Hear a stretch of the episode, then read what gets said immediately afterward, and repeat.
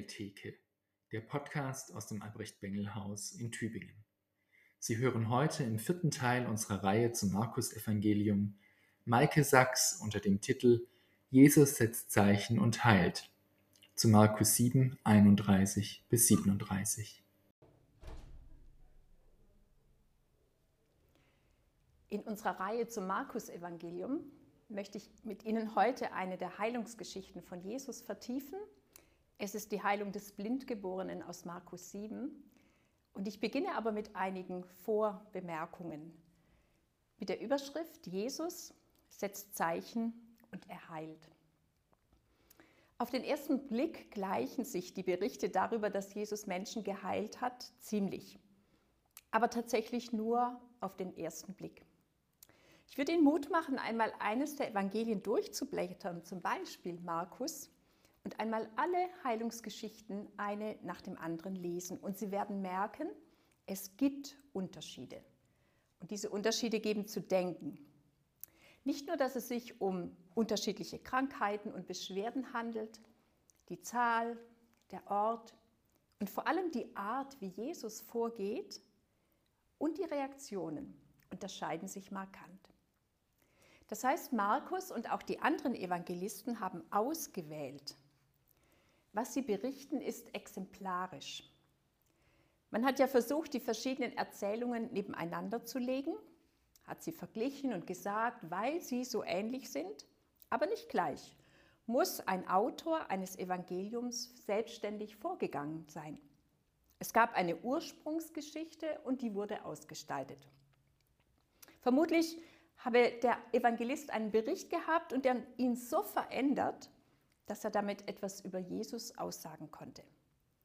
Was aber nun wirklich historisch geschehen sei, müsse erst rekonstruiert werden. Das wisse man einfach nicht.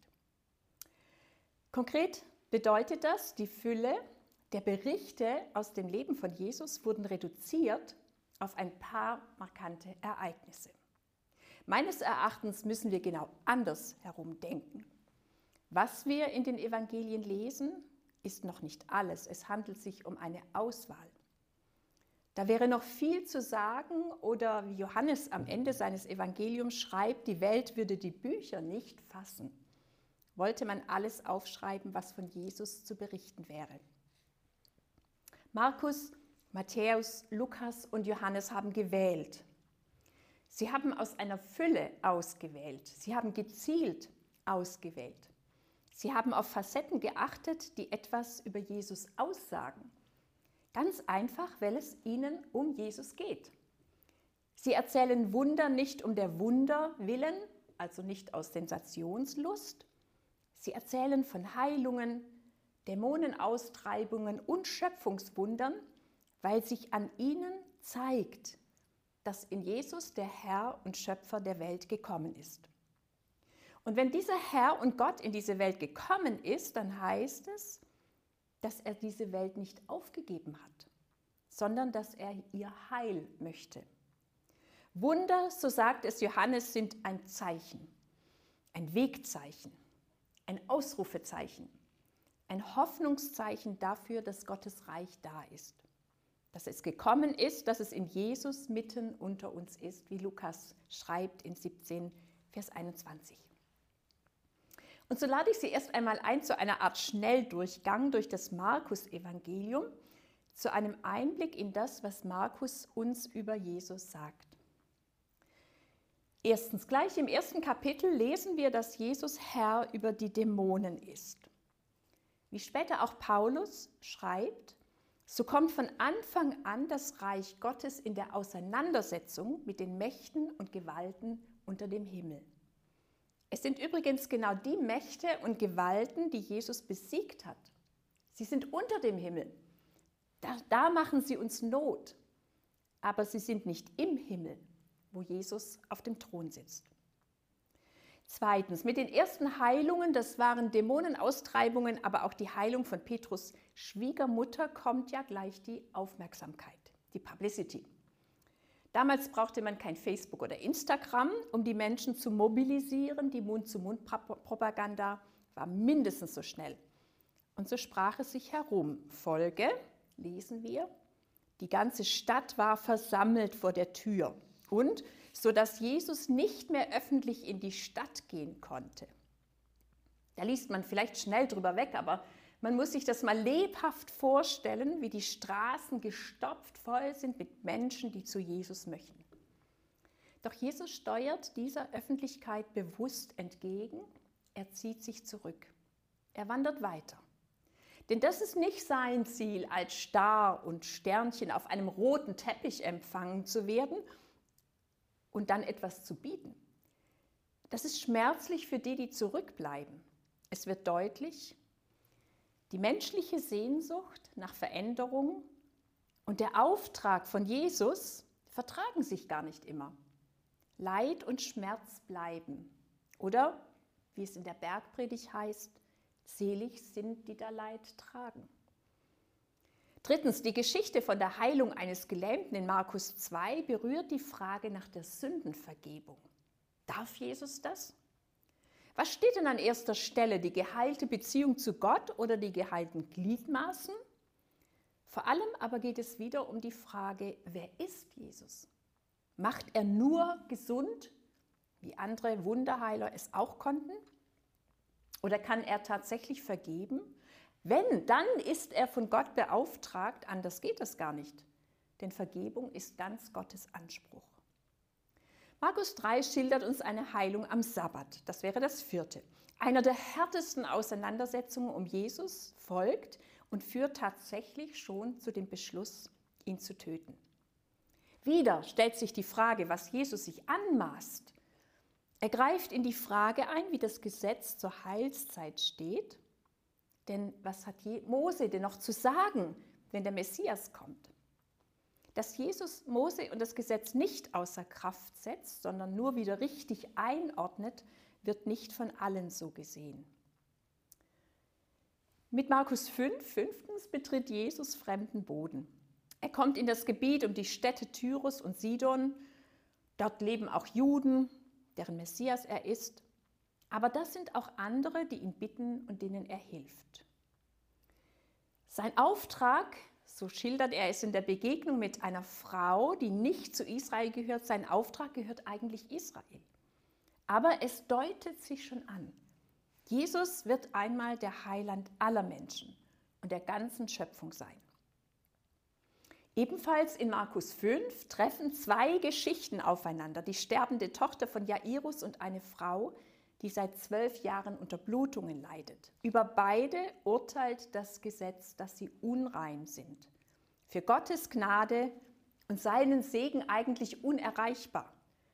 Aber Jesus kann, kennt keine Scheu. Er weiß, wenn er nicht eingreift, sind diese Menschen verloren. Und er macht deutlich, nicht nur bei seiner Geburt, sein ganzes Leben lang kommt Jesus, der Heilige, ins Unheilige der Vollkommene und Sündlose, in eine Welt, die mit Gott gebrochen hat und die ihn so dringend braucht. Ich bin schon beim siebten Punkt. In Kapitel 6 berichtet, wird dann berichtet, dass Jesus seine Autorität an die Jünger weitergibt, geliehen, zeitgebunden. Denn in Kapitel 9 erfahren wir, dass ein Vater seinen Sohn zu den Jüngern bringt und sie ihm nicht helfen können. Da muss Jesus selber ran. Wer in der Nachfolge von Jesus heilen will, braucht seine Ermächtigung. Das weiß Markus. Achtens, im achten Kapitel, da greift die Heilung eines Blinden durch eine ganz besondere Wortwahl einen speziellen Aspekt auf. In Markus 8, Vers 25 heißt es, da sah er deutlich, der Mann, der Blinde, und wurde wieder zurechtgebracht. Das Wort, das hier steht, heißt wiederhergestellt oder in den ursprünglichen Zustand zurückversetzt. Das heißt, wenn Jesus Menschen heilt, dann wird nicht nur ein Pflaster darüber geklebt oder eine Platte geschraubt, um die gebrochenen Knochen zu stützen, sondern es wird wieder so, wie es gedacht war. Im Kleinen und im Großen, denn hier greift der Schöpfer ein. Er stellt wieder her, wie er es einmal geschaffen hatte. Und schließlich neuntens noch das allerletzte Wunder vor dem Wunder der Auferstehung. Jesus heilt auf dem Weg nach Jerusalem sozusagen kurz vor Torschluss noch einen Blinden Markus weiß, wie er heißt, Bartimäus, ist wohl sehr bekannt. Seine Heilung ist hochsymbolisch. Denn Bartimäus, der nicht sieht, bekennt sich zu Jesus und wird sein Nachfolger. Bartimäus hat zunächst zwar äußere Augen, die nicht erkennen, aber mit den Augen des Herzens und des Glaubens hat er Jesus längst erkannt. Dass andere zwar sehen, aber Jesus nicht erkennen, auch das wird im Zusammenhang deutlich, vor allem in dem Bericht, der dann folgt, dem Bericht vom Einzug Jesu in Jerusalem. Nicht jeder Heilungsbericht berührt alle Aspekte, aber in der Summe wird klar, jede Heilung ist etwas Besonderes und der da heilt, ist ganz besonders. Er ist der Gottessohn, der Bevollmächtigte des himmlischen Vaters, der Geliebte des Schöpfers, der gekommen ist, zu heilen und zurechtzubringen. Und jetzt wird es interessant. Welche neuen Facetten bietet die Heilung dieses Taubstummen in Markus 7? Ich lese Ihnen aus der Lutherbibel ab Vers 31. Und als Jesus wieder fortging aus dem Gebiet von Tyros, kam er durch Sidon an das Galiläische Meer, mitten in das Gebiet der zehn Städte. Und sie brachten zu ihm einen, der taub und stumm war, und baten ihn, dass er die Hand auf ihn lege. Und er nahm ihn aus der Menge beiseite und legte ihm die Finger in die Ohren und berührte seine Zunge mit Speichel und sah auf zum Himmel und seufzte und sprach zu ihm, Hephata, das heißt, tu dich auf. Und sogleich taten sich seine Ohren auf und die Fessel seiner Zunge löste sich und er redete richtig. Und er gebot ihnen, sie sollten es niemand sagen. Je mehr er es aber verbot, desto mehr breiteten sie es aus. Und sie wunderten sich über die Maßen und sprachen, er hat alles wohlgemacht. Die Tauben macht er hörend und die Sprachlosen redend. Was erfahren wir? Jesus ist nicht in Judäa. Die vorausgehende Begegnung zeigt die Problematik auf, die damit verbunden war. Jesus wollte ja nur und vor allem für die Menschen aus Israel da sein. Doch um den See Genezareth herum war bereits heidnisches Land. Die Bevölkerung dort war nach der Eroberung durch Alexander den Großen hellenisiert worden, hatte also griechische Kultur und Religion angenommen und galt als unrein. Sicher gab es Einzelne, die von ihrer Abstammung her Juden waren und den jüdischen Glauben praktizierten, aber das waren eben nicht alle. Offensichtlich ein Problem, wie die Geschichte von der syrophönizischen Frau erzählt. Aber warum war Jesus hier? Die Parallele bei Matthäus lässt vermuten, dass er Abstand gewinnen wollte zum Druck, den einerseits die Gesetzeshüter seines Volkes und andererseits der König Herodes auf ihn ausübte. Der hatte Johannes den Täufer getötet und fürchtete jetzt, hier wäre wieder so einer aufgetreten. Jesus hatte sich also zurückgezogen. Vielleicht auch ein Grund, warum er sich Zeit lässt, und einen Umweg über Sidon wählt, der ihn einige Wochen Fußmarsch gekostet haben wird. Und das ist symbolisch. Es ist die Gegend, in der der Prophet Elia versteckt wurde. Zarpat hieß der Ort zu seiner Zeit, zur Zeit von Jesus Sarepta. Auch Elia musste sich verstecken. Die Geschichte wiederholt sich und Jesus erinnert sich daran. Und mit wem hat das zu tun? Wohl mit einem Mann jüdischer Abstammung. Denn es kommt jetzt nicht zur Diskussion und Jesus gebraucht ein aramäisches Wort, Hephata, das Markus auch gleich noch für seine Leser übersetzt. Klar ist, wo Jesus hinkommt, ist er bekannt. Deshalb haben die Menschen Erwartungen und bringen die, die geheilt werden sollen. Und was liegt an? Taub und stumm. Wörtlich langsam beim Sprechen. Man kann sich das richtig vorstellen. Wer von Kind auf nichts hört, lernt auch nicht sprechen. Zum Erlernen einer Sprache ist ein gutes Gehör unbedingt nötig, denn die Aussprache will ja nachgeahmt werden. Vor allem kleine Kinder haben hier eine hohe Auffassungsgabe. Eine oder auch zwei Sprachen, die man in den ersten Jahren lernt, spricht man immer fehlerfrei. Man kann später noch viele Sprachen lernen, aber meistens mit einem unverkennbaren Akzent.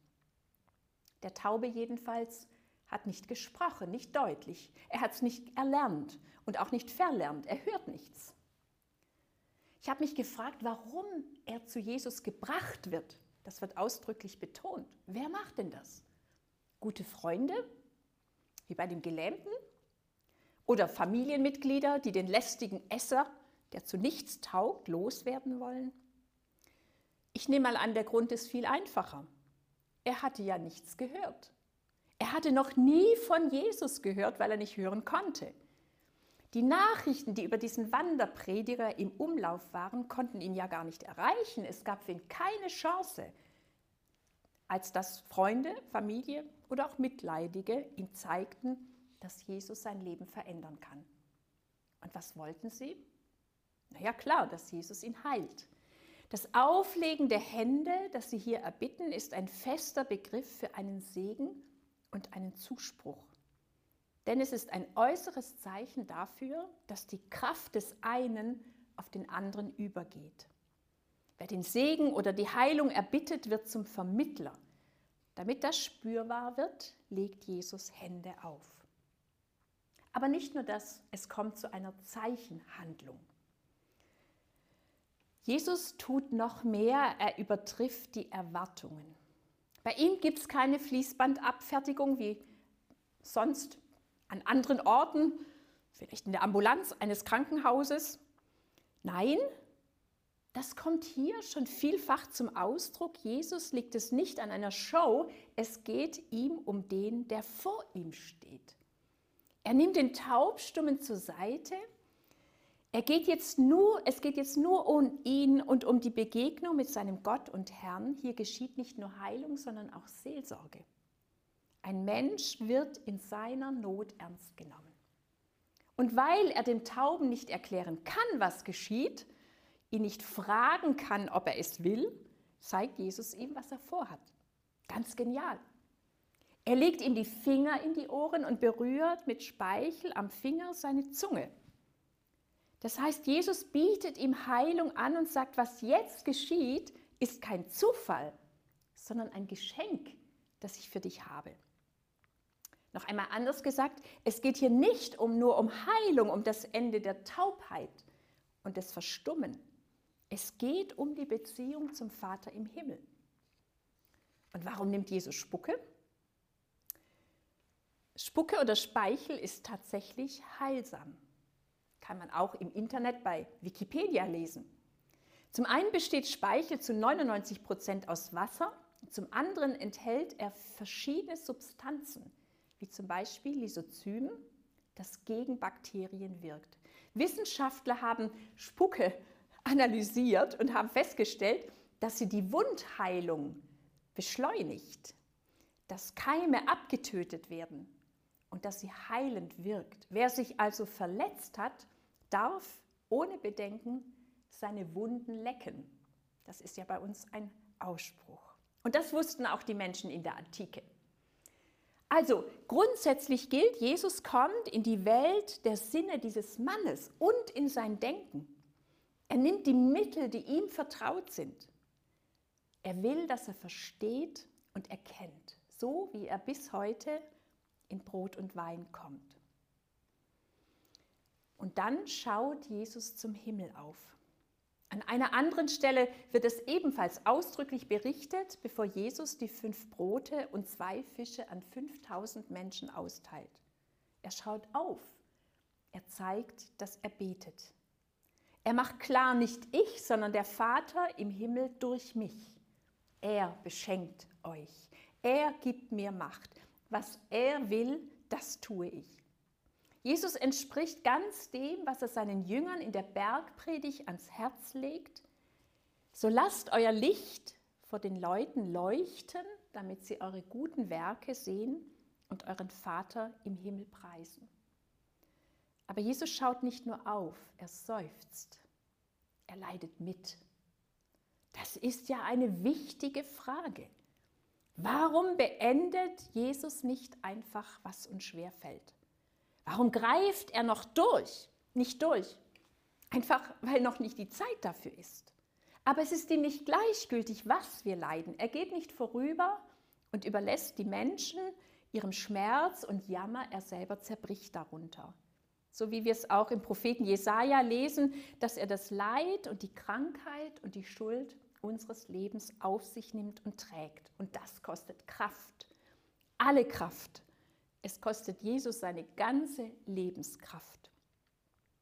Jemand sagte, Jesus stirbt am Kreuz nicht unter den Schmerzen, dem Blutverlust, der Grausamkeit seiner Volkerknechte, sondern am gebrochenen Herzen, weil er seufzt und leidet und schreit und verzweifelt ist und sich doch in die Hände seines Vaters anbefiehlt. Und dann kommt hier ein Wort, Hefata. Es ist nicht einfach ein Wort, es ist ein Machtwort. Tür auf, Ohren auf heißt es übersetzt. Es gilt ja generell, Gott der Herr hat mir eine Zunge gegeben, wie sie Jünger haben, dass ich wisse, mit den Müden zur rechten Zeit zu hören. Er weckt mir alle Morgen Ohr, das Ohr, das ich höre, wie ein Jünger hört. Aber hier gilt es in ganz besonderer Weise. Der, der die Ohren und das Gehör geschaffen hat, der kann es öffnen. Kann es wiederherstellen, ihm seine Funktion zurückgeben. Jetzt machen die beiden Ohren dieses Mannes auch wieder Sinn. Wie es ihm wohl gegangen ist? Er spricht. Das ist ein Geheimnis. Wenn der Taube seit seiner Kindheit nichts gehört hat, dann ist es ein doppeltes Wunder. Er spricht jetzt richtig. So ist es formuliert. Vor allem aber erinnert die Beschreibung, dass seine Zunge gelöst wird, daran, dass das Leid immer auch etwas ist, was uns fesselt. Oft werden Heilung und Befreiung in den Evangelium zusammengesehen. Die gekrümmte Frau, die am Sabbat geheilt wird, Jesus sagt, eine Abrahams Tochter wird frei. Frei von Last, aber auch von dem, was Krankheit begleitet. Niedergeschlagenheit, Hoffnungslosigkeit, Zukunftsangst. Wenn Jesus heilt, befreit er und erlöst. Dass es ein Machtwort ist, daran erinnert, die, dass Markus schreibt, es geschieht sofort. Wenn der Herr dieser Welt und Schöpfung spricht, dann geschieht etwas. So war es am Anfang und so ist es, wenn er eingreift und ein Zeichen seiner Herrschaft setzt. Heilung, das wird noch einmal klar. Heilung, wie Jesus sie schenkt, ist Neuschöpfung, nicht Reparatur. Und die Leute sind begeistert. Obwohl sie es erwartet haben und erhofft, obwohl sie schon so oft gehört haben, es zu sehen und zu erleben, geht noch einmal über Bitten und Verstehen. Und sie sagen, er hat es wohl gemacht. Wörtlich heißt es, er hat es gut gemacht. Das ist das Prädikat der Schöpfung, gut bis sehr gut. So ist diese Heilung etwas Gutes, ein Zeichen der Güte Gottes. Denn in der Heilung steckt das Heil, der vollkommene Friede, der Shalom Gottes, die Wiederherstellung dessen, wie es ursprünglich einmal gedacht war. Er hat es wohl gemacht. Ist er nur Jesus? Ist er nicht der Gott Israels, der diesen Jesus gesandt hat? Jedenfalls klingt eine weitere Verheißung in diesem Lobgesang an. Man kann sich vorstellen, die haben da ein Lied gesungen, das sie kannten aus Jesaja 35, stärkt die müden Hände, macht fest die wankenden Knie, sagt den verzagten Herzen, Gott kommt, euer Gott kommt, seid getrost und fürchtet euch nicht. Und dann, so schreibt Jesaja weiter, werden die Augen der Blinden aufgetan und die Ohren der Tauben geöffnet. Daran übrigens soll Johannes der Täufer Jesus erkennen. Daran, dass geschieht, was verheißen war.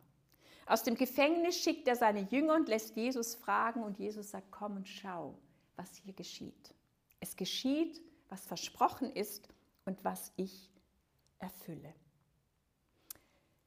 Gottes Wunder öffnen die Ohren und die Augen. Sie lösen die Zunge und öffnen den Mund, dass Menschen in Jesus Gott kennenlernen und sich freuen, weil sein Heil kommt. Wunder sind Vorzeichen des Reiches Gottes und deswegen auch Hoffnungszeichen einer neuen Welt, so wie Werner Arthur Hoffmann es in einem Lied schreibt. Blinde werden sehen, Lahme werden gehen, wenn die Herrlichkeit des Herrn erscheint. Keiner ist mehr stumm, keiner taub und dumm, wenn die Herrlichkeit des Herrn erscheint.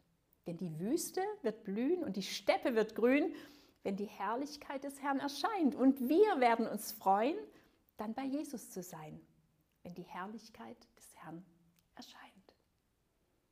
Vielen Dank fürs Zuhören.